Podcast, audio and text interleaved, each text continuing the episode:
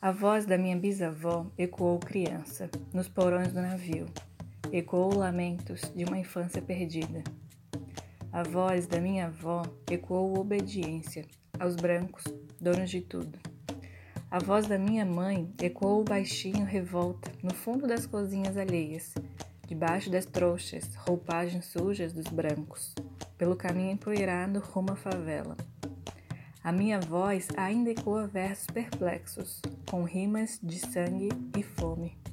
A voz da minha filha recolhe todas as nossas vozes. Recolhe em si as vozes mudas, caladas, engasgadas nas gargantas. A voz da minha filha recolhe em si a fala e o ato, o ontem, o hoje, o agora. Na voz da minha filha se fará ouvir a ressonância, o eco da vida e liberdade. Rádio EJA Floripa.